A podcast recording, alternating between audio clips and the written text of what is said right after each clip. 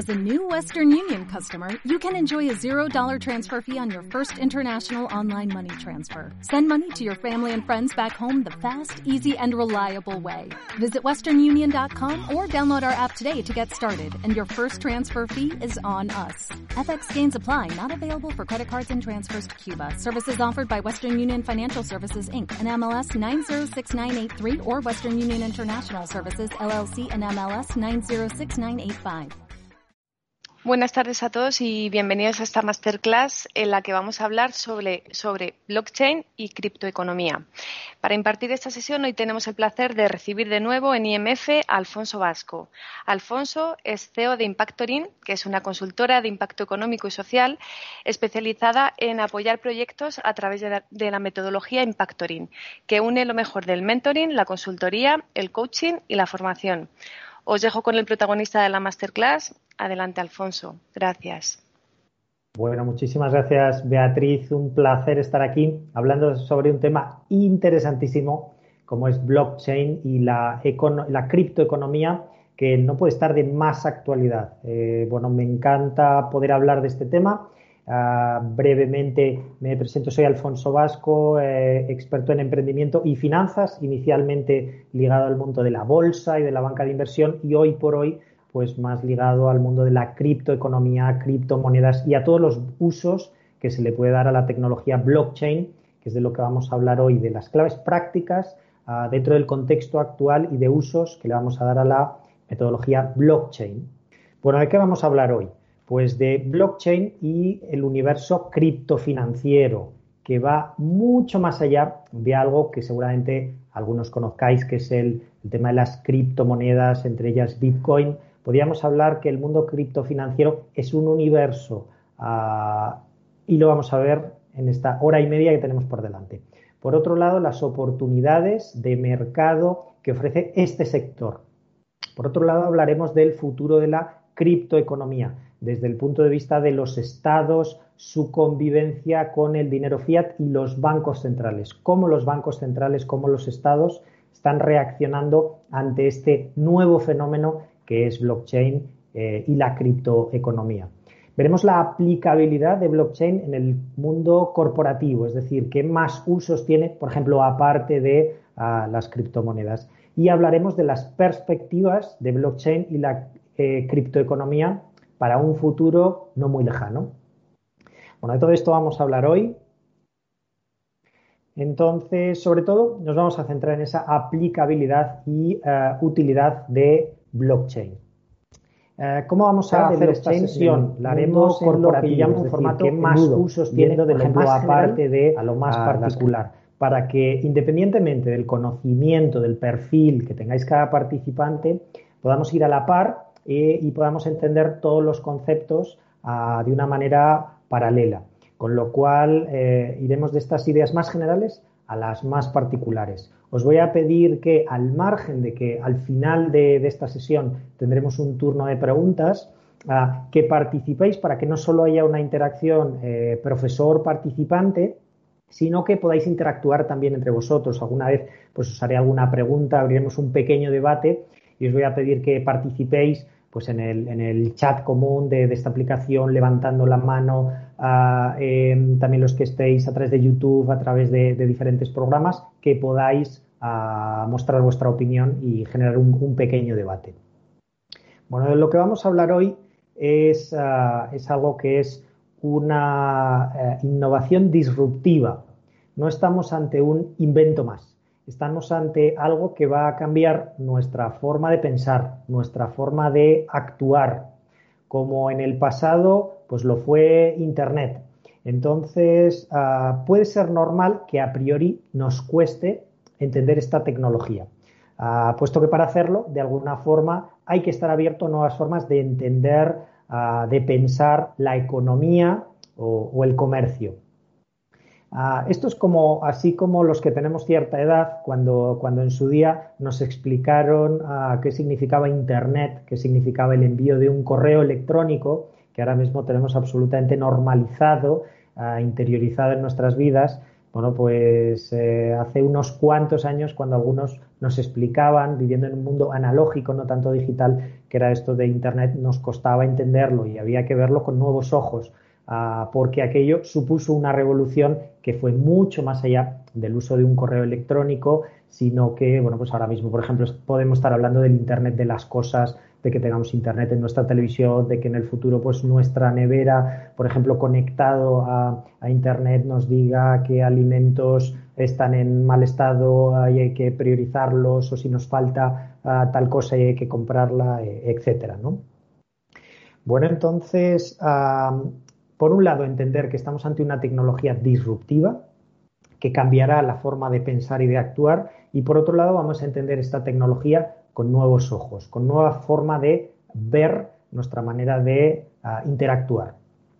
Ah, voy a empezar haciendo dos preguntas para hacer un pequeño diagnóstico de qué grado de conocimiento tenemos en esta materia.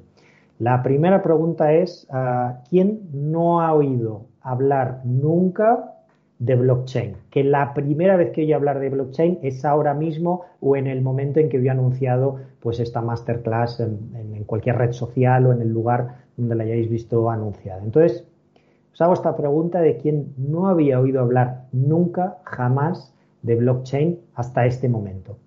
Bueno, quien quiera ah, comenta si sí, si no, si nunca, algún comentario. Ah, y bueno, pues ah, Beatriz nos, nos, comentará algunos de, de los comentarios y respuestas que hayáis puesto, si es que habéis contestado algo De momento no han dejado ningún comentario, así que animamos a los asistentes eh, a participar en el chat. Muy bien. Bueno, no es que esto estuviera provocado, o quizás sí, porque lo normal es que todos los que estamos aquí, o la gran mayoría, ah, el concepto blockchain sea un concepto que ya hemos escuchado anteriormente. Es decir, que es algo que hemos visto en prensa, hemos visto a diferentes niveles del mundo corporativo, el mundo de la empleabilidad, en estudios universitarios. Sin embargo, ahora vendría una pregunta importante y es, como veo que la mayoría sí hemos oído hablar antes de la palabra blockchain, aunque sea escucharla, leerla en algún medio de comunicación, etcétera, ah, yo voy a pedir si alguien se anima a definir qué significa blockchain de la forma que queráis. Es decir, no es necesaria una definición técnica. Ah, cualquiera de los, los participantes que esté ahora mismo, ¿quién se anima a eh, definir blockchain de la manera que sea. Y esto va sin juicio, es decir, que quien lo haga lo hará fenomenal. ¿Alguien se animaría a definir qué significa blockchain? Hemos visto que todos o la mayoría ya habéis oído hablar de este término, ah, pero ahora la pregunta es, ¿alguien se animaría a definirlo? Iris Muñoz dice, cadena de bloques. Pues muchas gracias, Iris. No vas mal encaminado. Esta cadena de bloques podríamos definirla un poco más, pero muchas gracias Iris por tu, por tu participación. ¿Alguien más se anima? Adrián Alonso dice, algo así como una billetera de criptomonedas y Raquel Díaz, bloques encriptados. Muy bien, bueno, esto, esto va tomando forma. Eh, gracias a vuestra participación. ¿Alguien más se anima a esta pequeña definición, sin juicio, como queráis, de lo que podría ser blockchain? Alberto Fernández, una especie de cadena de validaciones automáticas. Muy bien. ¿Algo más? No hay más comentarios. Bueno, pues muchas gracias a los participantes y, Beatriz por mostrar estas, estas, definiciones. Lo cierto es que la tónica general, eh, bueno, pues cuando comento, por ejemplo, alumnos míos, ah, hago formaciones sobre blockchain, en, eh, masterclass como esta, ah, lo cierto es que la mayoría de gente ha oído hablar del concepto blockchain, pero sí que hay dificultades a la hora de definirlo, a la hora de saber exactamente en qué consiste, cuáles son sus usos o aplicaciones. Ah, esto ya supone un reto por la complejidad ah, que muestra explicar esta tecnología. Lo que voy a hacer ahora es definirla de la manera más sencilla que sea posible lo repetiré para que empecemos este webinar entendiendo lo más importante a priori, que es comprender en qué consiste la tecnología blockchain. Luego veremos cómo aplicarla en nuestro día a día, mundo personal, mundo corporativo, desde los estados, etcétera. Pero primero vamos a entender qué significa exactamente. Bueno, blockchain en español, cadena de bloques, es un registro único de datos inalterable y distribuido en una red de varios nodos. ¿Qué son esos nodos? Son puntos de interconexión entre los elementos que fluyen en esa red. ¿Y qué son esos elementos? Son datos e información que se intercambia en la red de forma encriptada. Muy importante esto último. Bueno, pues por ejemplo, esos datos o información son un contrato, es música, es dinero digital. Voy a repetir porque esto es importante. Definición sencilla y breve de qué significa blockchain, en español cadena de bloques, es un registro único de datos, inalterable ah, y distribuido en una red de varios nodos. ¿Qué son esos nodos? Son puntos de interconexión entre los elementos que fluyen en esa red y esos elementos son datos e información que se intercambian en la red de forma encriptada. A esos datos, como decíamos, puede ser un contrato, puede ser música, puede ser dinero digital. ¿Cuál es la particularidad de esta tecnología? La imposibilidad de que se produzcan falsificaciones, alteraciones o intervenciones sobre qué se ha intercambiado, quién lo ha intercambiado o cuándo se ha producido ese intercambio. Una vez que las transacciones de esos datos, de esa información, quedan compartidas y registradas en línea, en ese registro único, no se pueden borrar y quedan en un registro verificable, que además esta información, estos datos, están registrados en claves criptográficas indescifrables que son el equivalente a un código único que se genera en cada transacción. Bueno, es decir, que estamos hablando de un registro contable que no se puede manipular, lo que hace de blockchain una tecnología con varias características fundamentales. La primera es transparente. ¿A qué nos referimos con transparente? Porque es verificable en la forma en la que se produce. Segundo, es democrática, porque todos los miembros de esa red tienen la misma información, el mismo acceso a conocer la forma en que se produce. Y por último, y muy importante, es segura, es inalterable.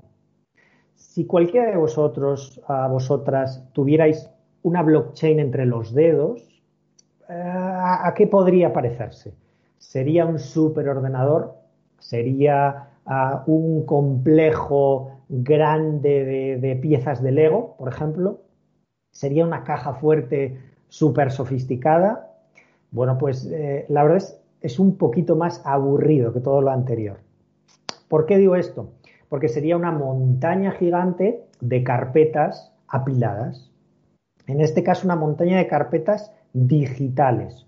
Un libro de cuentas ah, digital sobre lo que sucede en esa red de intercambio que se construye con matemática avanzada.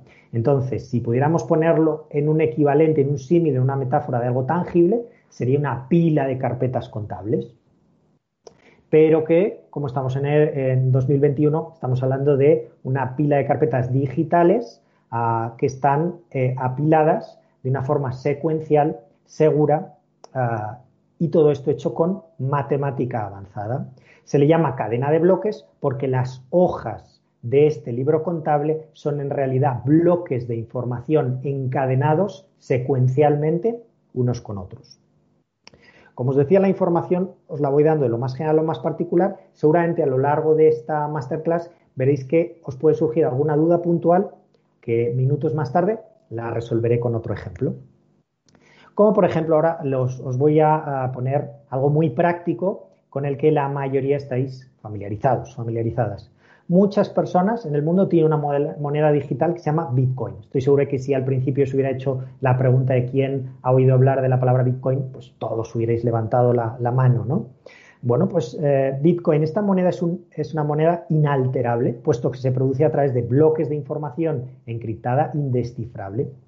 Y no hay nadie en la red ah, que tenga ni más ni menos información que el resto de la red, a diferencia de, por ejemplo, pues una moneda como el euro o el dólar que parten de un banco central que la forma en la que se emite esa moneda, los diferentes cambios que pueda tener esa moneda, lo deciden las personas responsables de ese banco central. La información relativa a eso no es una información abierta para todo el mundo, no es algo que todo el mundo pueda tomar decisiones. Esta es la gran diferencia con, por ejemplo, una criptomoneda como eh, blockchain. Como decíamos, blockchain es el equivalente a un registro contable.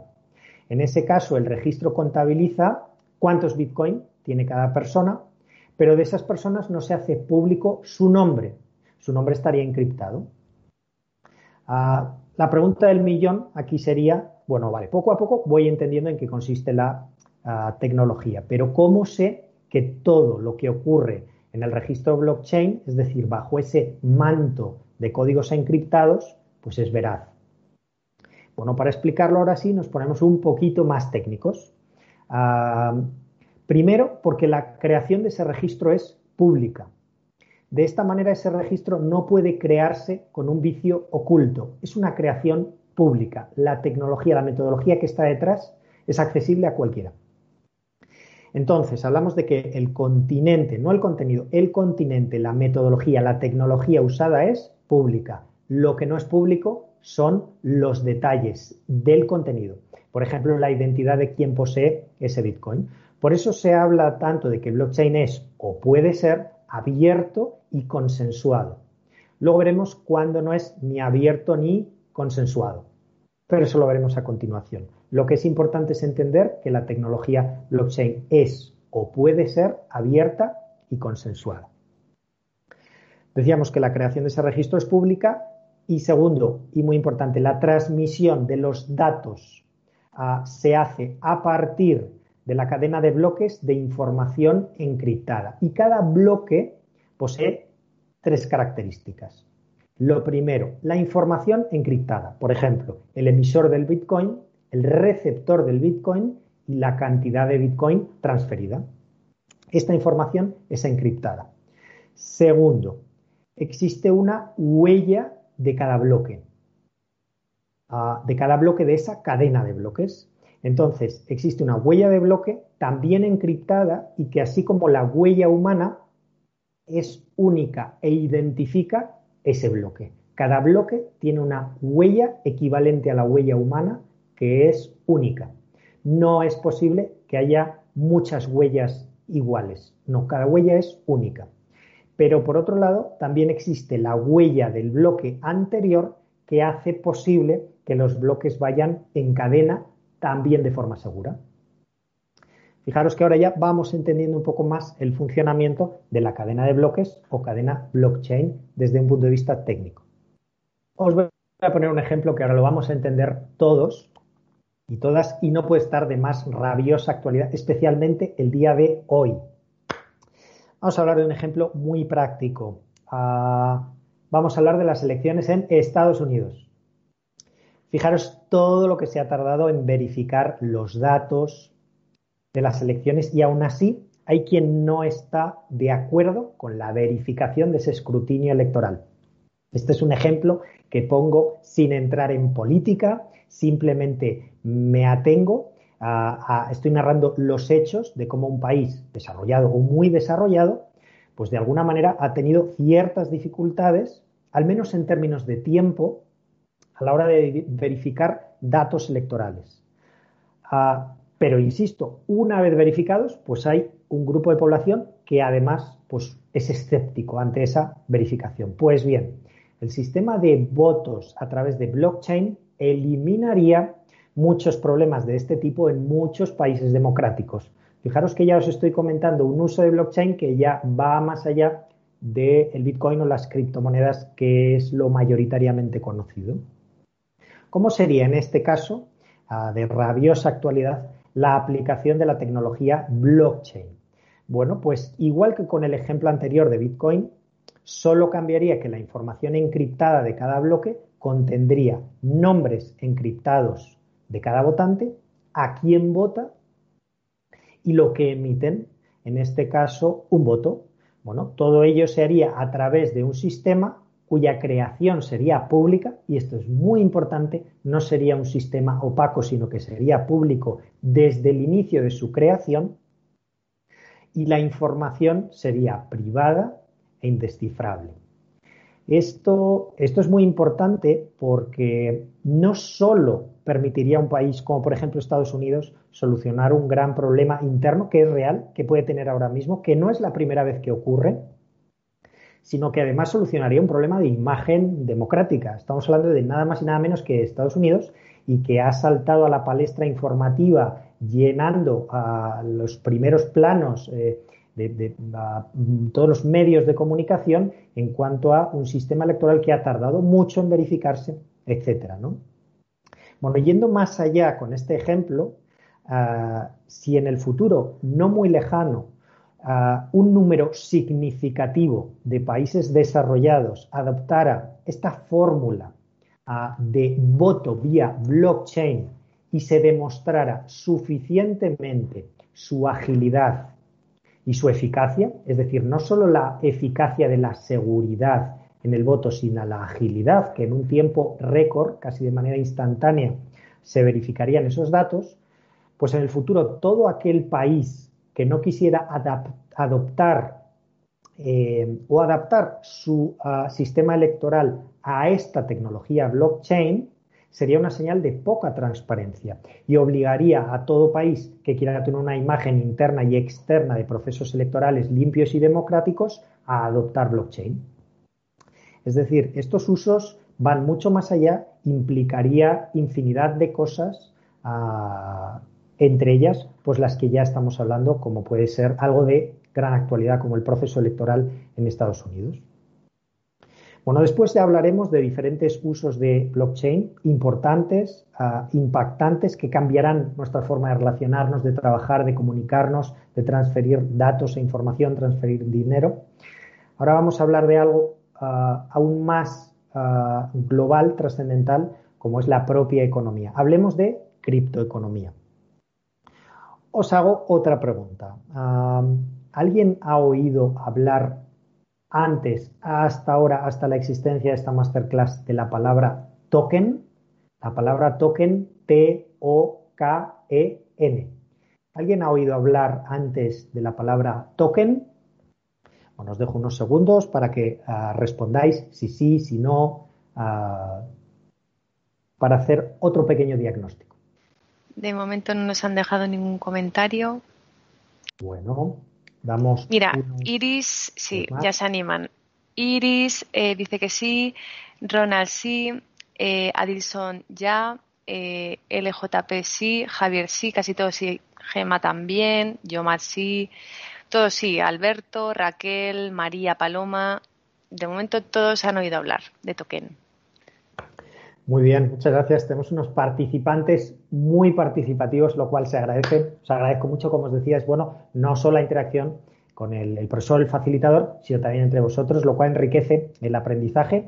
Bueno, ahora vamos un paso más allá. ¿Alguien se anima a definirlo? Y así como os decía antes con la palabra blockchain, cualquier definición es válida, no es, no es necesario algo ah, técnico, es decir, de acuerdo a vuestro criterio, sin juicio, que es perfectamente válido. ¿Alguien se anima a definir ah, qué significa token? Adelante, por favor. Rolando Paredes dice, hola, buenas tardes. El token es un dispositivo físico utilizado para acceder a un recurso restringido electrónicamente. El token se utiliza como complemento en lugar de una contraseña. Ronald eh, nos dice, sistema de autentificación único. Muy bien. Bueno, vais, vais muy bien encaminados. ¿Quién más se anima a definir la palabra token Borja Ferrer dejó un comentario, sí, como la libra de Facebook. Muy bien, más cosas. Alberto Fernández, la llave para acceder a la info intercambiada. María Paloma, un activo como una canción musical. Danae es un dispositivo que con una base es un algoritmo, eh, genera números para una doble autentificación. Adilson dice, es la segmentación en frases mediante un texto. Raquel Díaz, doble proceso de seguridad. Fantástico. ¿Alguna cosita más por ahí?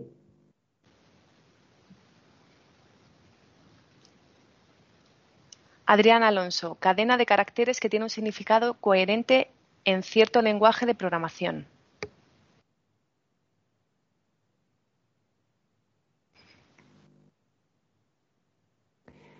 Bueno, muy bien, pues ah, gracias de nuevo por vuestra participación. Lo cierto es que todos y todas vais bien encaminados porque token significa muchas cosas. Ah, como decía al principio, vamos de lo más general a lo más particular. Lo más general. ¿Qué significa token? Bueno, pues en español significa ficha. Un token es una ficha. Ya llevándonoslo al terreno que hoy nos atañe, el mundo de blockchain, la palabra token es y sobre todo será de gran relevancia por sus múltiples usos. Los, los tokens son fichas digitales que representan algo, lo que sea, porque la variedad es amplísima y que por supuesto es digno de ser intercambiado por otros tokens. ¿Qué puede ser un token? Pues algunas cositas ya las habéis empezado a comentar. Un token puede ser las acciones de una empresa. Un token puede ser una determinada cantidad de dinero. Un token puede ser el descuento de un producto. Puede ser una canción, efectivamente. Pues una fotografía de un artista. Eh, o aquello que signifique esa ficha en concreto, digna de ser intercambiada. Ligado a blockchain, poco a poco empezaremos a oír hablar cada vez más no solo de criptoeconomía, sino de token economía. El día de mañana podrá haber todo tipo de tokens ligados a determinadas acciones de intercambio a través de la tecnología blockchain. Si compras tal cosa, recibes tokens. Ah, los tokens pueden servir para incentivar una serie de acciones ah, o pueden ser como un medio de intercambio. ¿Por qué decía incentivar una serie de acciones? Pues, por ejemplo, un ayuntamiento Ah, puede incentivar o premiar a ciudadanos que tienen determinado buen comportamiento con una serie de tokens mm, que pueden ser de cualquier tipo, ventajas, ah, descuentos, ah, etcétera. Bueno, es decir, esto es, yo te intercambio una serie de tokens por otra serie de tokens que al estar bajo la tecnología blockchain hará que esa transacción sea totalmente segura por muy a pequeña escala que sea. Fijaros a qué nos suena esto. Esto es el trueque de toda la vida, el trueque tradicional, pero llevado al siglo XXI. De hecho, el mismo Bitcoin no es ni más ni menos que un token digital. Es una moneda electrónica que representa un activo real, como en el pasado eran los puñados de pimienta o de sal que se intercambiaban como si fueran dinero. Es decir, incluso la palabra salario viene que hace X tiempo se remuneraba, por ejemplo, a un trabajador con X kilos de sal en vez de con dinero. Entonces, estamos haciendo un paralelismo con medios del pasado de intercambio de bienes o de servicios, pero llevado al siglo XXI y bajo la tecnología blockchain que hace que esta transacción, este intercambio, sea seguro, sea verificable, frente a otros medios de verificación que necesitamos reguladores, pueden ser opacos, etc. ¿Qué tendrá de especial la token economía? Bueno, pues como venimos diciendo, es la confianza grabada en y exigida por códigos criptográficos de matemática avanzada que harán que cualquier intercambio de tokens sea seguro, inalterable y verificable. Esto no solo es un tema de seguridad, es un tema de eficiencia que cualquier transacción o intercambio en tiempo real ya sea verificable por la base de la tecnología que hay detrás, esto tiene que ver con lo que decíamos al principio de esta sesión, que estamos hablando de una tecnología disruptiva con múltiples aplicaciones que cambiará nuestra forma de vivir, nuestra forma de relacionarnos, nuestra forma de comunicarnos. La gran diferencia con la actualidad es que ya no será necesario uno o varios agentes reguladores que verifiquen esta transacción con todo lo que esto conlleva, sino que son líneas de código auditables y transparentes, en la mayoría de casos en tiempo real.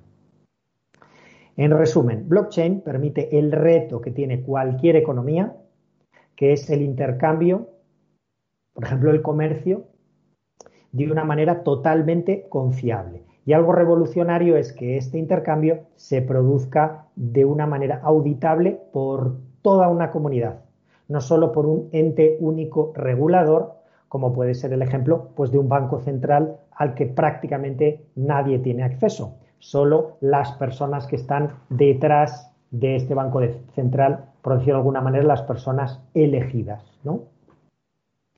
Bueno, pues fijaros que ya estamos entrando en una materia muy interesante y son las aplicaciones que tiene blockchain. Hemos hablado de criptoeconomía, después hemos hablado del concepto de token economía. Fijaros hasta dónde puede llegar a alcanzar el concepto de intercambio de tokens, que pueden ser prácticamente cualquier cosa, que si ese intercambio se produce de una manera segura, verificable en tiempo real, inalterable, pues esto cambia mucho.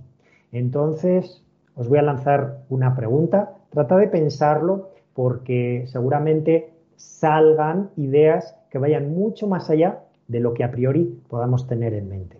Os hago una pregunta. ¿Dónde crees tú ah, que se puede aplicar blockchain?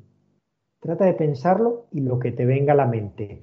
Y bueno, pues lo, escribís en, los chats. Ah, repito la pregunta. ¿Dónde crees que se puede aplicar hoy por hoy blockchain. Adelante. Bueno, fijaros, hemos hablado de token economía, hemos hablado de intercambio, intercambio verificable, seguro, en tiempo real. Hablamos de eficacia, pero también hablamos de eficiencia. Danae García dice en terapias individualizadas para el cáncer. Adilson dice el sector bancario y segurador. Edward Julián en la industria hotelera. Yomat, intercambio de datos importantes de una empresa a otra. Carolina en e-commerce. Hasta el, em, otra persona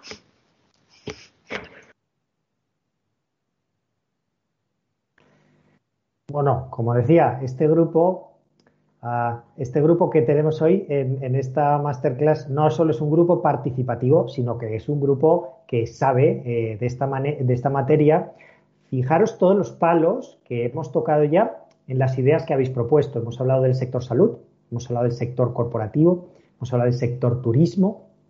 Ah, bueno, os dejo una pista de algo que puede tener mucho poder a la hora de usar blockchain y que tiene que ver con el registro de documentos oficiales, eliminando la famosa burocracia. ¿A qué os suena esto? ¿Qué aplicaciones creéis que puede tener blockchain en el mundo de la burocracia compulsa de documentos, requete compulsa de documentos? Vaya usted a la ventanilla 4, de ahí va al piso 2, ventanilla 3, etcétera. Supongo que alguno de estos os suena en cada uno de vuestros países lo que significa la burocracia. Ah, ¿Qué ideas os da de usos de blockchain también en este aspecto? ¿Alguna idea que se os ocurra? ¿Algún uso más que tengáis en mente sobre ah, cómo aplicar blockchain? Os dejo unos segundos para alguna aportación más. Jefa, eh, perdón, a ver, perdón. Sí, Gema Puertollano dice concesión de créditos. Raquel Díaz, serialización de productos sensibles. Borja Ferrer, notaría, procesos judiciales, etcétera. LJ, eh, relativo al sector fiscal. Carolina, sector público.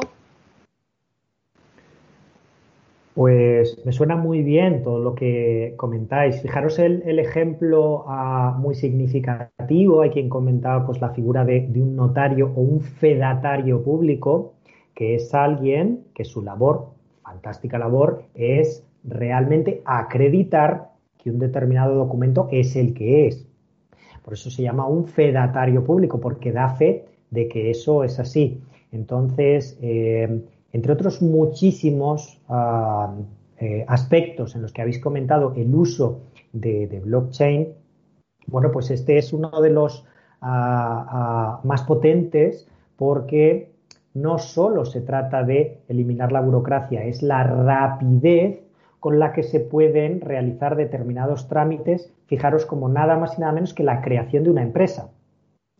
Ah, en muchos países de los que ah, seréis ah, los participantes, eh, la creación de la empresa no se hace rápidamente, lo cual supone un freno, un impedimento a la hora de emprender todos los trámites burocráticos que hay de acreditación, de papeles compulsados, de demostración de esto, de lo otro, del mínimo de capital, de la creación de la sociedad, los estatutos, etc. etc, etc.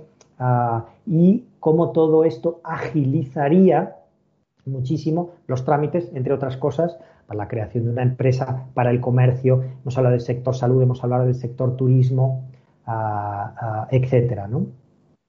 Bueno, voy a comentar algunas. Ah, podríamos estar aquí horas hablando de todas las aplicaciones de blockchain para aspectos muy importantes de nuestra vida, eh, a nivel particular, personas físicas, a nivel corporativo, personas jurídicas, a nivel de los estados, eh, de cómo podemos aplicar, bueno, blockchain. Fijaros que siendo esta una tecnología muy joven, ah, seguramente aún no se han descubierto o desarrollado todas sus aplicaciones. Hay mucho por descubrir y desarrollar, por supuesto. Sin embargo, hay un uso, hay un, ah, hay un cierto número de usos que son ya bastante recurrentes. Quizá el más conocido son las criptomonedas. Bueno, pues su función principal es registrar los valores transferidos entre individuos de manera inalterable. Bueno, pues yo hago una transferencia de una determinada cantidad de dinero, por ejemplo, ¿no? Ah, o los sistemas de pago. Bueno, pues puesto que blockchain permite el envío instantáneo de datos ah, de forma segura, transparente e inalterable, pues muchas empresas, en su mayoría bancos o instituciones financieras, ya están usando blockchain para construir sus propias plataformas que permitan una verificación más rápida con mayor transparencia entre las partes, pues bueno, no solo para transferencias de dinero entre particulares, fijaros, por ejemplo, eh, el mundo de los expatriados o de los emigrantes, lo que son las remesas, ah, pues alguien que pueda estar trabajando en Estados Unidos, en Europa, las remesas que envía a las familias de sus países de origen, ¿no? Con todo esto conlleva no solo de temas de comisiones, sino de temas de rapidez y de garantía total de lo que envía alguien, lo recibe ese alguien sin necesidad de pasar por toda una maquinaria de determinados procesos de verificación, de regulación, que además solo está en manos de unos pocos. Bueno, otro uso ah, que, que hemos hablado, el registro de documentos. Blockchain ya está siendo usada para registrar y verificar la autenticidad de toda clase de documentos, desde actas matrimoniales hasta historiales médicos. Es decir, el registro mercantil, el registro de la propiedad, cualquier registro público, ah, la llegada de blockchain supone una revolución en términos, como decía, de eficacia, pero también de eficiencia. Ah, bueno, un uso que a mí me parece especialmente interesante es el mundo de las encuestas. Si os fijáis la cantidad de encuestas que se hacen en todo el mundo sobre infinidad de cosas, que muchas veces no tenemos la fórmula 100% segura ni verificable. Hábitos de consumo, intención de voto. Bueno, pues no es la primera vez que vemos que una determinada encuesta sobre intención de voto, sobre, bueno, pues se cuestiona o se es escéptico porque quien lo ha hecho, pues quizá puede pertenecer a unos determinados intereses, etcétera. Si esto se hace bajo tecnología blockchain, sabemos que es 100% verificable el proceso ah, y que esos resultados pues los tenemos en, tiempo récord con la seguridad que nos ofrecería la auditoría de estos datos. Algo también me parece de especial relevancia, el mundo de las cadenas de suministro. Bueno, hoy por hoy, ah, saber exactamente de dónde provienen determinadas cosas es un gran reto. Estamos hablando de la trazabilidad de, dónde ha venido este ingrediente, este material, esta materia prima, y lo podemos hacer de casi cualquier cosa, con una huella digital única, que es lo que nos permite blockchain, que seguirá todo su ciclo de vida desde el principio hasta el final. Gracias a esta eh, posibilidad de uso, eh, bueno, pues resulta perfecta para cadenas de suministro. Quienes trabajéis en el sector sabéis que esto puede ser absolutamente revolucionario y se puede saber de dónde proviene cada cosa. Y esto nos lo podemos llevar a terrenos como, bueno, pues, eh, eh, por ejemplo, hay quien dice, yo quiero evitar la pesca ilegal, pero no termino de saber si lo que tengo en mi plato viene de pesca ilegal o no. O, por ejemplo, si los muebles que tengo en mi casa, a mí alguien me certifica que proviene de una tala ilegal de árboles o no. Pues todo esto lo podríamos garantizar, ¿no? Y asegurar, pues por ejemplo, la inocuidad de los alimentos, cuál es el origen de esto, eh, todos sus ingredientes. Es decir, que esto podríamos decir que supone una auténtica revolución y que además tendría unos grande, un gran impacto en términos de ética sobre, bueno, pues como decía, el mundo de la pesca ilegal, el mundo de la mm, tala ilegal, etcétera. Ah, otro uso, bueno, que ya antes se ha llegado a comentar, eh, una participante lo, lo mencionaba, es el tema de los contratos inteligentes, es decir, acuerdos digitales automatizados en los que nuevamente se elimina la necesidad de confiar en terceras partes para su cumplimiento. Esto es una revolución en el mundo jurídico.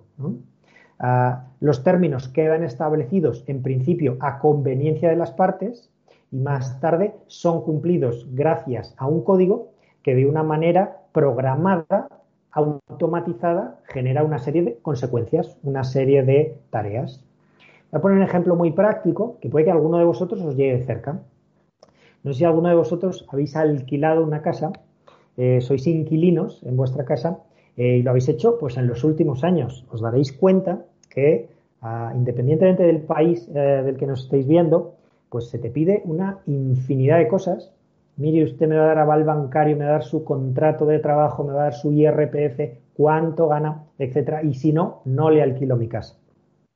Bueno, pues esto genera una discriminación entre gente que dice, mire, yo tengo la voluntad total de pagar, pero pues mi contrato por lo que sea es precario, o soy autónomo y al margen de mis ingresos no puedo demostrar mis ingresos futuros, o a alguien que no está incluido financieramente, incluido laboralmente. Bueno, pues a través de blockchain, eh, a través de un contrato inteligente, podemos eliminar todas estas trabas y firmar un contrato inteligente que tiene una serie de consecuencias. Así pensando en alto, pues eh, eh, bueno, pues que pueden ser infinidad de cosas, pero así pensando en alto, usted y yo pactamos que si antes del día 5 de cada mes no le ha llegado mi renta, se bloquea la puerta, eh, se corta la luz, se corta el agua. Hay, bueno, una serie de consecuencias, ¿no? Seguramente las habrá pues mucho más sutiles, ¿no? Que estas que estoy comentando, pero bueno, esto es así pensando en alto. Pero fijaros la infinidad de posibilidades a las que nos llevan los contratos inteligentes haciendo accesible, en este caso, el alquiler de una vivienda a muchísima gente. O antes se ha comentado el acceso a un crédito, ¿no? Que ahora mismo, pues un banco dice, claro, mire usted, yo encanta de prestarle, porque además voy a tener unos intereses, pero necesita ah, avalar y acreditar eh, que usted me va a devolver este crédito. Bueno, pues a través de la metodología blockchain podríamos hacer mucho más accesible el alquiler de una vivienda, un crédito, etcétera. Bueno, algo que también es interesante y diferente de todo lo anterior es el mundo del entretenimiento.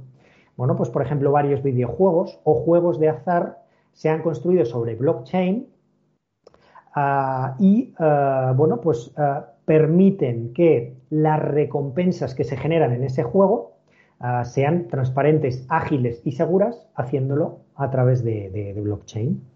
Ah, muy importante y ya se ha comentado también otro uso en el comercio exterior. Los que os dediquéis al mundo del comercio exterior, si hablamos de importación, exportación, e-commerce, la transparencia, la seguridad en el envío de la mercancía, en los pagos que permitiría blockchain, también sería una revolución, eliminando todo tipo de intermediarios, burocracia, etcétera. Ah, bueno, cualquiera que se dedique al sector sabe la complejidad que requiere a veces exportar o importar algo y cómo podría simplificar todo ello blockchain, pues el mundo aduanero, Incoterms, etcétera. Esto sería una revolución y que no solo permitiría la seguridad, sino la rapidez y la agilidad del mundo del comercio, con todo lo que esto conlleva. ¿no? Bueno, otro uso que a mí me parece ah, muy importante eh, es el mundo de las transacciones para proyectos solidarios.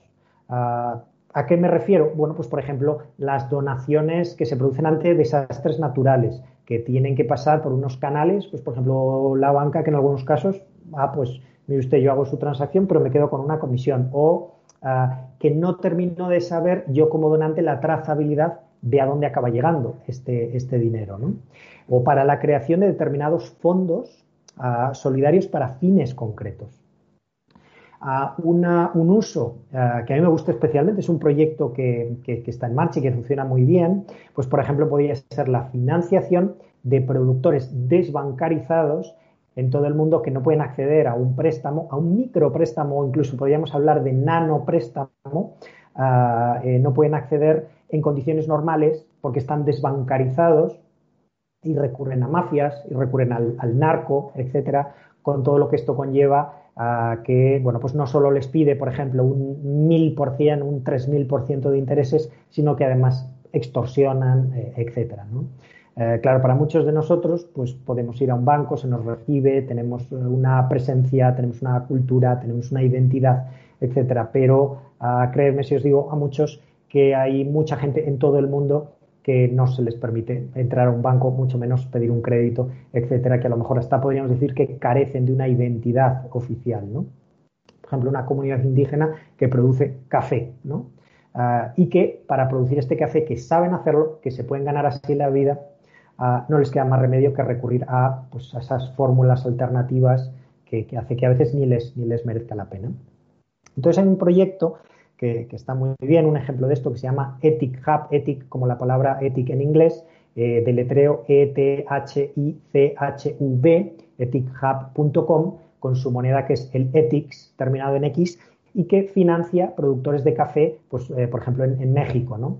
Blockchain no solo permite, en este caso, la agilidad y la seguridad que permite que alguien como yo conceda un micropréstamo a estos productores y se me reintegre dentro de X tiempo este, este préstamo, sino que hace que mucha gente que hoy por hoy no se fía de a dónde va a parar su dinero con sus mejores intenciones, pues ahora sí tenga la confianza para donar. Este, esta justificación o excusa, eh, bueno, depende de en cada caso de yo podría eh, eh, donar mi dinero para fines solidarios, pero como no me fío, bueno, pues en este caso, blockchain eliminaría esta justificación o excusa, dependiendo de cada persona, de a dónde va tu dinero, la trazabilidad para poder eh, no solo donar, sino prestar dinero. Es decir, que usted no solo hace una donación, sino que el dinero que presta se le recibe. Pero en ese préstamo ah, se genera un impacto social increíble, como puede ser, pues esos productores ah, de café, de cacao, de, azúcar eh, eh, en todo el mundo. Y que además se podría exigir, pues por ejemplo, que se haga bajo unas condiciones de comercio justo, eh, eh, que se produce con un respeto al medio ambiente, que no hay mano de obra infantil, etcétera, etcétera. Bueno, esto es solo el comienzo, ¿no? Blockchain también se ha utilizado para derechos digitales, música, libros. Esto ya tiene que ver con la token economía, ¿no? No solo es intercambio de dinero, es intercambio de todo lo que podemos considerar un token y que esa transferencia se hace bajo blockchain de forma ágil y segura. Bueno, hemos visto hemos visto unos cuantos usos. Podríamos tirarnos aquí horas, nos echaríamos aquí la noche en esta masterclass hablando de un montón de, de usos que podríamos tener gracias a la tecnología blockchain, que hoy por hoy nos suena a algo muy novedoso, muy innovador, pero os garantizo que dentro de unos años lo tendremos tan asimilado y tan normalizado como ahora mismo tenemos el mundo de Internet. Bueno, pues aquí se abre un debate. Eh, ¿Cuál debate? Bueno, pues así como los avances que parece que van a traer el mundo de la robótica, el mundo de la inteligencia artificial, ah, aquí se abre otro debate y es, oye, todo esto de blockchain me suena muy bien, pero ¿En qué va a afectar esto al panorama laboral? Ya de por sí el empleo, en términos generales, no solo en mi país, en la inmensa mayoría de, países, ah, es un tema sensible. El mundo del empleo en general en el mundo, pues voy a abrir un pequeño debate. Tenemos tiempo para que expreséis vuestra opinión durante un ratito, porque vamos, eh, vamos de acuerdo a los tiempos. Entonces voy a abrir un pequeño debate. Blockchain puede quitar trabajo, está aquí para quitar trabajo, está aquí para dar trabajo, supone una amenaza para el mercado laboral. Sé que algunos no tenéis mucho conocimiento ah, sobre blockchain, pero bueno, ya hemos visto algo significativo sobre lo que, lo que significa esta tecnología y cuáles son los usos que podemos empezar a darle. Con ese conocimiento que tenéis, que creo que es suficiente como para poder abrir este debate, blockchain eh, nos sirve para quitar trabajo, nos sirve para dar trabajo, supone una amenaza para el mercado laboral? Abro debate. Os voy a invitar a que participéis, eh, que, pongáis vuestra opinión, eh, porque es bueno eh, que abramos este debate de una manera sana. os hago un poco de spoiler, como dice la gente joven, y esto va de que no es blockchain sí o blockchain no, es el uso que se da de ello, como tantas otras cosas en la vida. El dinero es bueno, el dinero es malo, o lo bueno o lo malo es el uso que se da de ello. Hasta ahí puedo leer. Bueno, vamos a abrir un pequeño debate. Eh, gracias por vuestra participación y os voy a pedir que ah, la expongáis en los chats comunes y lo que comentéis está bien. Aquí no hay algo que se responda bien o que se responda mal. Si se responda mal, es sano tener un, debate o iniciarlo eh, sobre este tema concreto. Adelante, por favor.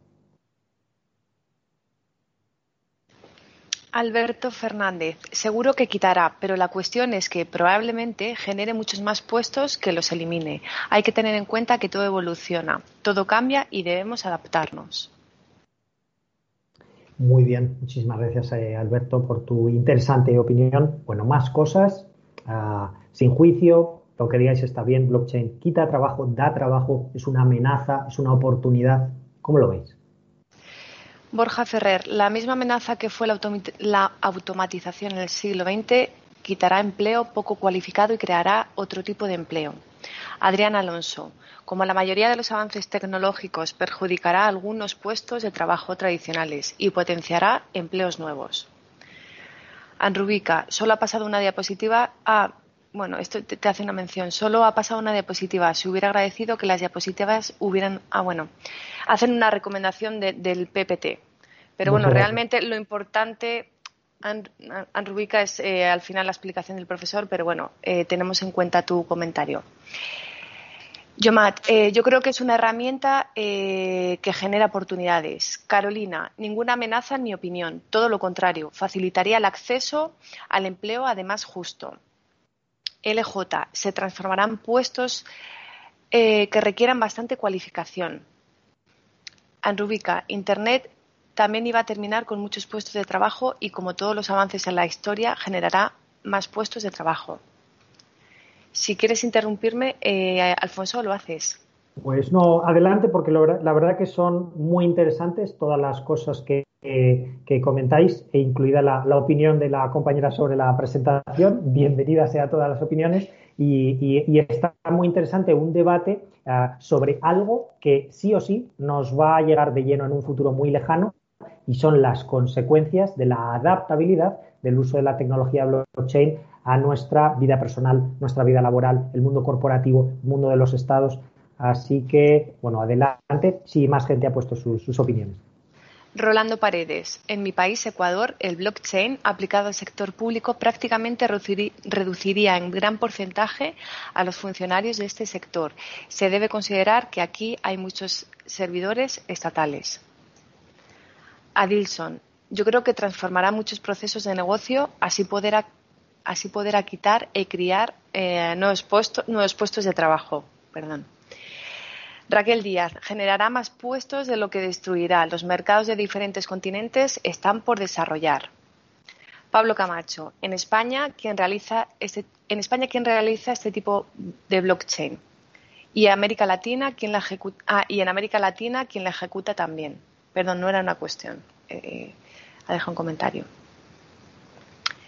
Eh, Gemma Portollano, el mercado laboral habrá de, reinventarse. Tendremos que sacar provecho de las ventajas que obtiene y adaptarnos a lo que nos ofrece esta tecnología.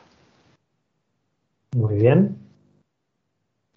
Anrubica, lo que no me queda claro es cómo el contrato inteligente se podrá aplicar. No me ha quedado del todo claro. Vale, perfecto. bueno, aprovecho antes de, pasar a lo que nos atañe justo en este momento, que es el debate, dos cositas que se han salido levemente del, debate. Uno es el tema de la presentación. Bueno, pues yo siempre siento que es mucho más enriquecedor la conversación que no el hecho de, bueno, pues leer un texto en, una pantalla. De ahí que, bueno, pues eh, nos hemos quedado en, esta, en esta presentación, que siempre es más interesante, no solo mis explicaciones, sino vuestra propia participación, así como estáis haciendo de una manera muy interesante. Sobre la compañera que decía lo de los contratos inteligentes, ah, bueno, básicamente es que la tecnología blockchain lo que permite es crearla de acuerdo a lo que una comunidad decide para lo que se crea. Es decir, ah, los usos que se dan a blockchain son múltiples. Podemos usar la tecnología blockchain para un contrato inteligente y para otro contrato inteligente usar la tecnología blockchain con otras aplicaciones totalmente diferentes. Lo que nos permite la tecnología es que tú y yo pactamos algo que tenemos la seguridad total de que las consecuencias de ese pacto se van a producir. Con algo muy sencillo. Si yo te envío una información, tú tienes la garantía total de lo que yo te estoy enviando es lo que tú ah, querías recibir y yo tengo la garantía total de que lo que recibes es eso que te estoy enviando.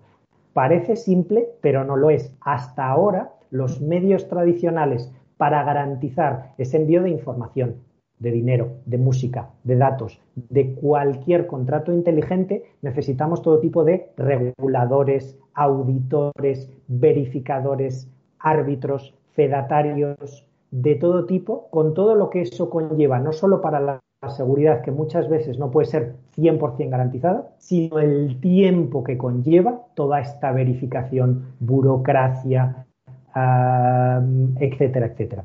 Entonces, ¿hacia dónde podemos llevar la tecnología blockchain, por ejemplo, en forma de contratos inteligentes? Hacia donde nos dé la realísima gana. Es decir, usted y yo pactamos un contrato inteligente en el que para alquilar mi casa o para hacer cualquier tipo de transacción, por supuesto, el contrato tiene que ser totalmente aceptado por las dos partes, pero las dos partes son quienes deciden las cláusulas de ese contrato.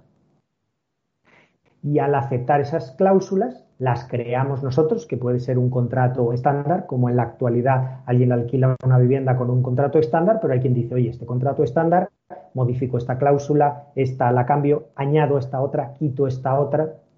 El tema es que nosotros firmamos un contrato que el otro pues puede incumplirlo, puede falsificarlo, puede etc, etc. Pero blockchain nos eliminaría todo esto. ¿Sí?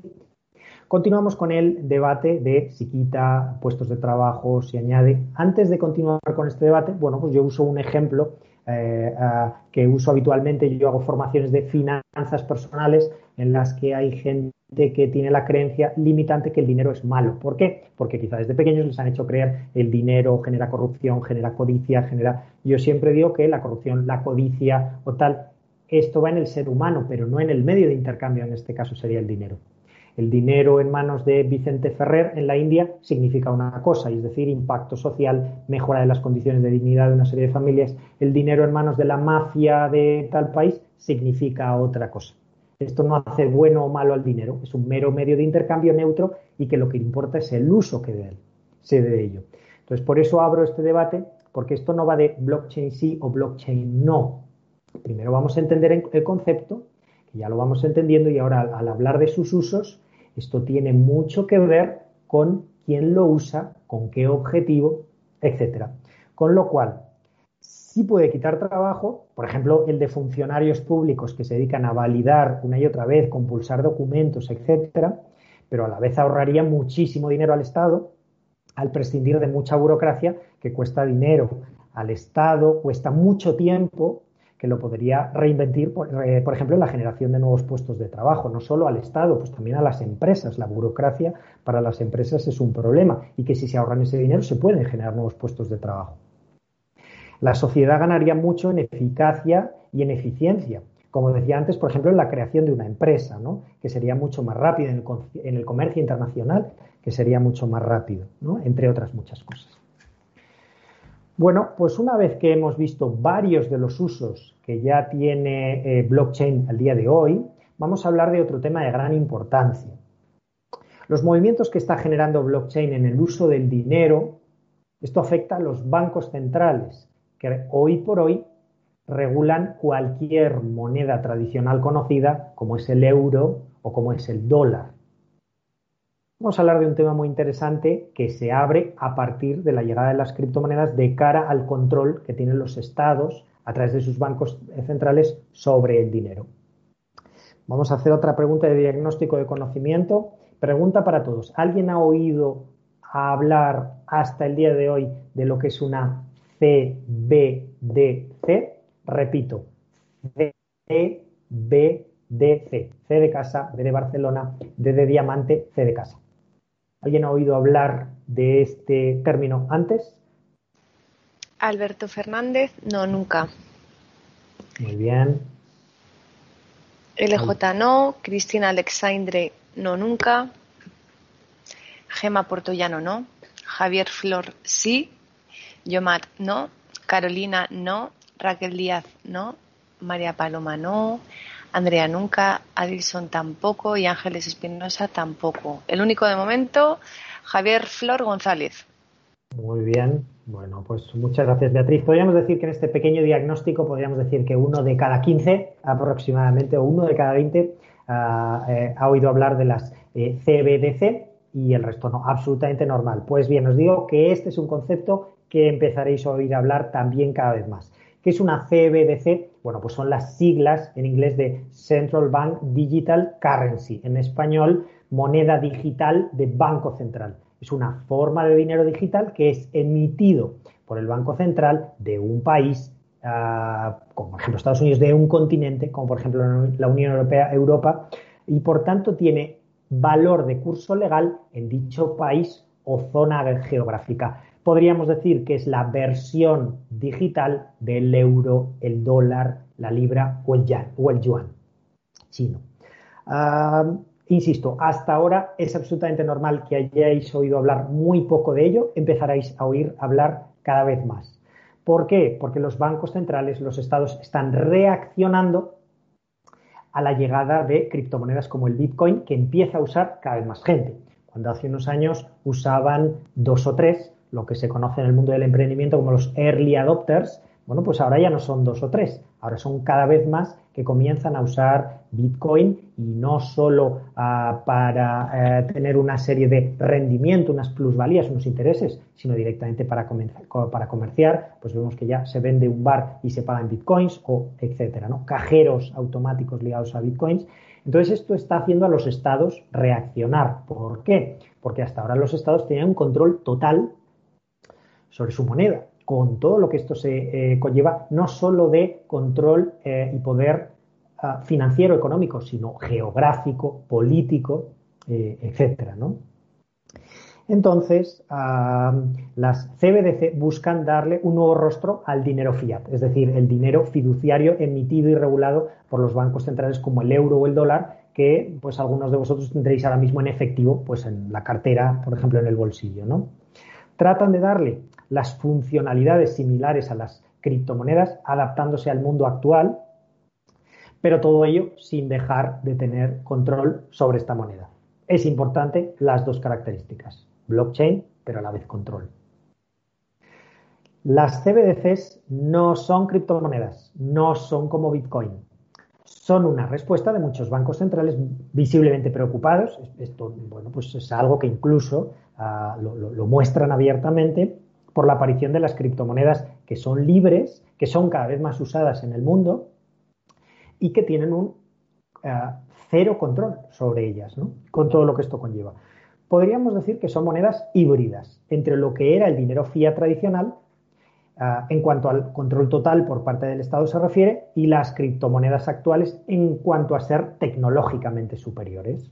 El concepto de CBDC no es algo nuevo. Esto es algo que ya se acuñó hace mucho tiempo. La primera mención de una CBDC la realizó el conocido eh, economista y premio Nobel de Economía James Tobin. James Tobin es conocido por otra cosa diferente que es la, tasa Tobin, para que podáis situar a, James Tobin, eh, y lo hizo en 1985 en su paper Financial Innovation and Deregulation in Perspective bueno, disculpar el, decirlo en inglés, es el, nombre del, paper en el que hablaba ya de lo que serían las futuras CBDC. Desde entonces, la idea de crear una CBDC, una moneda digital de Banco Central, siempre estuvo en el aire, pero estuvo olvidada por la sensación de control total que han tenido los bancos centrales uh, de el dinero, cada uno de la propia emisión de su propia moneda. Pero ahora esto ha cambiado y por eso se han puesto manos a la obra. Podríamos decir que es, una reacción absolutamente normal, razonable, dado la rapidez con la que comienzan a aparecer nuevas criptomonedas y que se empiezan a usar cada vez más. Los objetivos de, los CBDC, bueno, pues son los principales son crear una estructura que permita rastrear el curso del dinero desde su origen hasta el último actor en todo momento. Sustituir el anonimato de las criptomonedas actuales por un anonimato controlado por las entidades que controlan las CBDCs, los bancos centrales, y perpetuar los mecanismos políticos, económicos y financieros de control. Si bien los objetivos de las CBDCs pueden variar ah, de, los antes descritos, de los que estos tres que acabo de comentar, dependiendo de los intereses del Estado y del Banco Central que los emite. ¿No? Entonces, ¿cómo funcionan estas monedas digitales de bancos centrales? Bueno, pues su funcionamiento dependerá de los objetivos que se busque en cada caso con la creación de dicha moneda. Podríamos decir que hay varios objetivos que mayoritariamente están perseguidos. Ah, mejorar el funcionamiento de los sistemas de pago, es decir, blockchain permite ah, que, las monedas actuales sean tecnológicamente superiores, sustituir el efectivo por una alternativa, mejorar los instrumentos actualmente disponibles de las políticas monetarias, actuales y reducir la frecuencia y el coste, a ser posible, de las crisis bancarias. Intentar que blockchain permita, de alguna manera, adelantarse a, estas crisis. Si pudiéramos establecer unos pros y contras de las CBC, bueno, pues entre los pros podríamos encontrar que, en primer lugar, permite la creación de nuevos sistemas de pago, de emisión de dinero, etcétera, que sean en tiempo real. Agiliza mucho los pagos. Eh, esto es algo imposible de realizar con la tecnología actual, es decir, transferencia en ese tiempo real entre bancos, ya para eso necesitaríamos metodologías diferentes, etcétera. Ah, por otro lado, las CBDC pueden abrir puertas a una mayor inclusión financiera de ciudadanos pues, de un Estado. A esto gracias a ser posible pues, crear monederos CBDC de forma más simple de como era hasta ahora generaría una mayor competencia entre las empresas ah, del sistema de pago, reduciendo las tarifas de las mismas, comisiones. Brinda mejores herramientas para generar una política monetaria. Si pudiéramos establecer unos contras, pues por ejemplo no existe una legislación clara hoy por hoy sobre cómo serán emitidas y controladas. Ah, y existe un conflicto de derechos y libertades individuales en su uso y su capacidad, pues por ejemplo, para espionaje y control de los ciudadanos a través de diferentes fines. Yo entiendo que la palabra espionaje aquí puede resultar ah, pues, eh, un poco fuerte, pero también se abre un debate en paralelo al uso de blockchain y es como ah, las empresas, por ejemplo, los buscadores, por ejemplo, las redes sociales, qué hacen con todos los datos que tienen eh, sobre nosotros. Usando Big Data, pues empiezan a predecir nuestros comportamientos en forma de consumo, etcétera, y esto puede llegar a hacer manipular a la gente. Bueno, pues esto también, ah, si las CBDCs caen en manos de países o estados cuya prioridad no es de ninguna de las maneras las libertades o los derechos individuales, pues podría tener una serie de consecuencias. ¿no? no nos olvidemos que hay países que son muy garantistas en cuanto a derechos y libertades individuales y hay otros que no tanto. Con lo cual volvemos a lo de antes, blockchain sí, blockchain no, monedas digitales sí, monedas digitales no, pues siempre dependerá del uso que se de ello. Bueno, pues eh, si podríamos hablar de proyectos CBDC en la actualidad. Quizá el más importante por el grado de avance que tiene es eh, el yuan digital chino o DCEP, eh, por sus siglas en inglés Digital Coin Electronic Pay. Es la moneda digital china que ahora mismo se espera que sea ampliamente usada en los Juegos Olímpicos de Invierno de Pekín de 2022. Por eso digo que tiene un, grado de avance grande. Otra conocida podría ser Eurochain. Esto sería el equivalente al euro digital. Ah, bueno, pues es un proyecto de investigación del Banco Central Europeo con el que se busca reconocer las potencialidades de una moneda digital basada en el euro, eh, en el euro emitida por el Banco Central eh, Europeo. Ah, bueno, otra podría ser el caso de Estados Unidos, por ejemplo, FedCoin o FedNow, eh, FedCoin es un proyecto de moneda digital de la Reserva Federal de, Estados Unidos, es decir, el dólar digital. Junto a FedCoin nace también FedNow, que sería un servicio que busca agilizar las operaciones financieras como transferencias bancarias para que éstas se produzcan de una forma rápida. Podríamos decir que la fecha prevista de lanzamiento de FedNow se prevé que es para 2024. En el caso de FedCoin, pues aún quedan muchos interrogantes por despejar. Eh, FedNow sería el paso previo a FedCoin, ya que habilita una futura capacidad de poner en funcionamiento eh, FedCoin. Pero el gran reto que existe, como en la gran mayoría de bancos centrales, es que la legislación, en este caso la estadounidense, pues debería cambiar o cambiar mucho para poder crear una contraparte digital al dólar y que éste sea aceptado pues como moneda de curso legal, lo que ahora mismo pues no, no sería posible. Abriríamos el mismo debate. Eh, monedas digitales de bancos centrales son buenas, son malas, pues depende. Bueno, poquito a poco vamos acabando los contenidos de la parte formativa de esta sesión. Vamos a hacer un pequeño repaso de lo que hemos visto hasta ahora.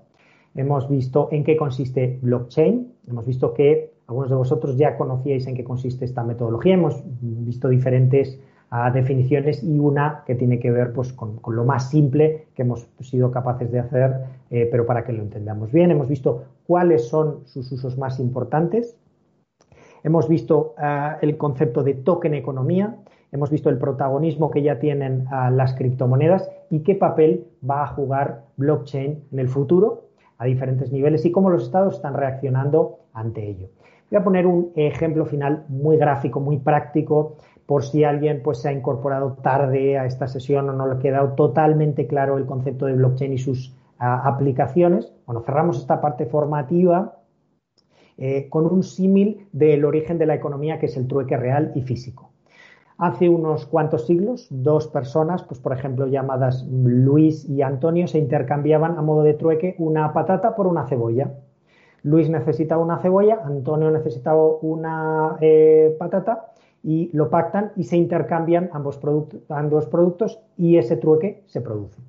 En el intercambio de una patata por una cebolla, Luis y Antonio podían de alguna manera auditar ese trueque. No era lo normal, lo harían directamente, pero de poder podrían hacerlo. Pues, por ejemplo, trayendo como observadores a varias personas que ambos decidieran que estuvieran presentes en ese intercambio, que valoren, que acrediten que ese trueque efectivamente se ha producido de acuerdo a lo pactado y esos observadores auditaban, valoraban, acreditaban que ambas partes habían cumplido su parte. Ahora pongamos el mismo ejemplo del trueque de la Edad Media, pero trasladado al año 2021, a la actualidad, al mundo digital. Pues este mundo digital lo que, hace es pasar ese intercambio de propiedad de la, patata y la cebolla, así como las características de las mismas, a un apunte contable. A un apunte contable que son datos digitales encriptados que intercambiamos, que llamamos token y que tenemos la seguridad total en tiempo real de que se ha producido sin necesidad de toda esa gente alrededor que lo valore y lo acredite. Así de simple. Espero que se haya entendido bien el concepto de blockchain. Podríamos tirarnos horas y horas hablando de esto en el tiempo que tenemos. Espero que se haya entendido el concepto de blockchain, sus usos. Así que, bueno, pues antes de pasar a las preguntas y por si luego vamos justos de tiempo, un par de recursos que quizá os puedan ser de utilidad por si fueran de vuestro interés una página web que os recomiendo que se llama observatorioblockchain.com. Me parece de especial interés. Las noticias que ah, habitualmente eh, ah, eh, cuelgan son de gran actualidad, de gran interés. La web observatorioblockchain.com y si quisierais un libro, hay varios, yo os recomendaría eh, uno que a mí me gustó especialmente, se llama Blueprint for a New Economy, de Melanie Swan, de la editorial O'Reilly, terminada en Y, es un libro que es de 2015, que fue muy premonitorio de lo que ahora es ah, blockchain, porque ah, bueno, pues hace una síntesis fantástica de cómo esta tecnología puede cambiar el mundo de las de las ah, características y aplicaciones que tiene blockchain en la actualidad, como las criptomonedas o los contratos inteligentes. Blueprint for a New Economy de Melanie Swan, editorial O'Reilly. Pues aquí os paso estos dos recursos, si fueran de vuestro interés una web y un libro. Adelante con las preguntas eh, de cosas que, no se hayan quedado del todo claro o simplemente si queréis compartir ah, alguna ah, idea, opinión sobre todo esto que estamos hablando, bienvenido. Anrubica pregunta, ¿podrían desaparecer los notarios? Andubilka, podrían desaparecer los notarios. Lo que sí es cierto es que como toda tecnología, la adaptación se debe hacer de forma muy humana, o al menos debería hacerse, como la transición a lo digital, como la transición a infinidad de puestos de trabajo que en el pasado eran importantes pero se quedaron obsoletos, pues es evidente que la sociedad, los gobiernos, los estados deben hacer la transición y estoy seguro de que la figura de un fedatario público podrá tener otro tipo de usos, quizá diferentes a los actuales, y que pueda terminar teniendo un rol útil y necesario para la sociedad como lo tiene hasta ahora. Eso sí, un notario o un fedatario público, la figura que haya en cada país, tal cual entendemos ahora mismo, no te digo el mes que viene o el año que viene, pero en un número significativo de años, con la llegada de blockchain, no tendrá el sentido que tiene ahora mismo. Alberto Fernández, ¿podrías darnos un ejemplo de aplicación de BC en algún departamento financiero de una multinacional que tenga departamentos como cash, tesorería, crédito? Bueno, pues realmente las aplicaciones ah, que hay ahora mismo de blockchain para eh, temas financieros son muchísimas ah, y que en muchos casos tiene que ver con la nueva versión de una aplicación ya existente. Es decir, así como hablamos del mundo de las criptomonedas, ah, hay muchas que es la base de una criptomoneda evolucionado, aparentemente mejorado, hacia ah, otro tipo de ah, nueva aplicación de esa tecnología, con algún tipo de cambio. En el caso del mundo corporativo, blockchain tiene infinidad eh, de usos que sobre todo lo que permiten es hacerlo de forma segura y en tiempo real. Un ejemplo es la criptomoneda que podríamos decir que es considerada una moneda, aunque no es técnicamente no exactamente una moneda, es un sistema eh, de pago como es Ripple,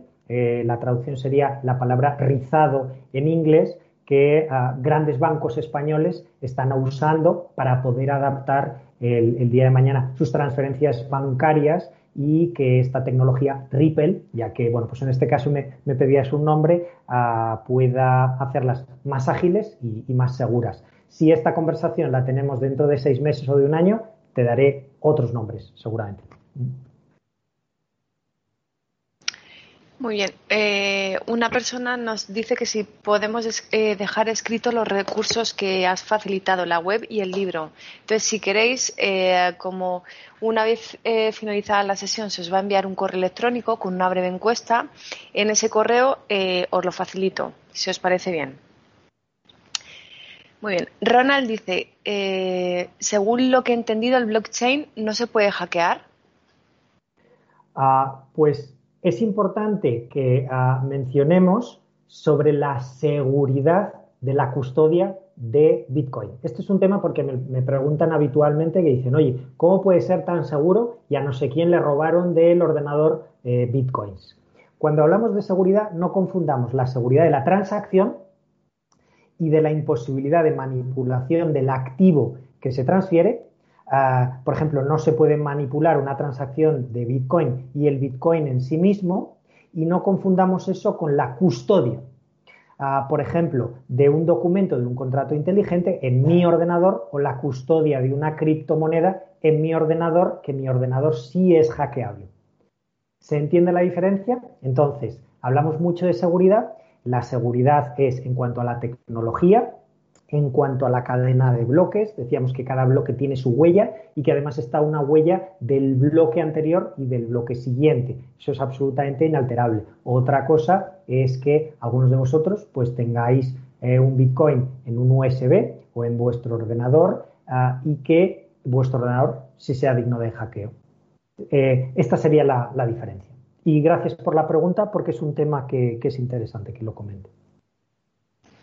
Eli García, ¿es rentable actualmente la inversión en Bitcoin o en algunas otras monedas de menos valor, pero con mayor previsión de crecimiento? Gracias.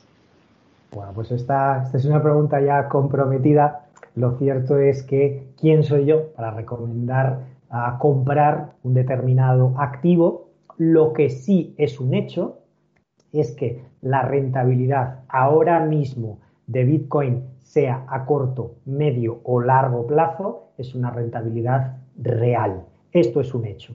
Y que ah, hay muchas aplicaciones de Bitcoin, ah, vamos a decir, vamos a ir más allá, muchas aplicaciones de blockchain que básicamente es como el equivalente de invertir en una startup. Si os fijáis, el mundo de la startup, de las empresas tecnológicas de reciente creación, muchas de ellas recurren a una ronda de financiación que en algunos casos no va bien porque finalmente no ha llegado a cuajar en el mercado como se esperaba, pero hay otras que van formidablemente bien porque algo que empieza como cuatro o cinco personas que han creado una pequeña empresa, eso va dimensionando, van entrando nuevas rondas de financiación y bueno, pues proyectos que empezaron hace años como pues cinco personas poniendo, poniendo su dinero, eh, sus pequeños ahorros y ahora pueden valer mm, cientos de millones de euros. En definitiva, el hecho es que al menos hasta ahora las criptomonedas como Bitcoin o como otras están siendo muy rentables. Espero que entendéis que yo no me puedo comprometer ahora mismo a hacer una recomendación a, mis queridos participantes sobre la inversión en un activo porque nunca tendré la certeza de si eso eh, va a ir bien o no, pero basándonos en el pasado y en el presente de las criptomonedas, hasta ahora está siendo una inversión rentable. Espero haberte respondido. Juan Carlos, ¿quién controla los nodos donde se guardan los datos? Lo pregunto por los temas de seguridad.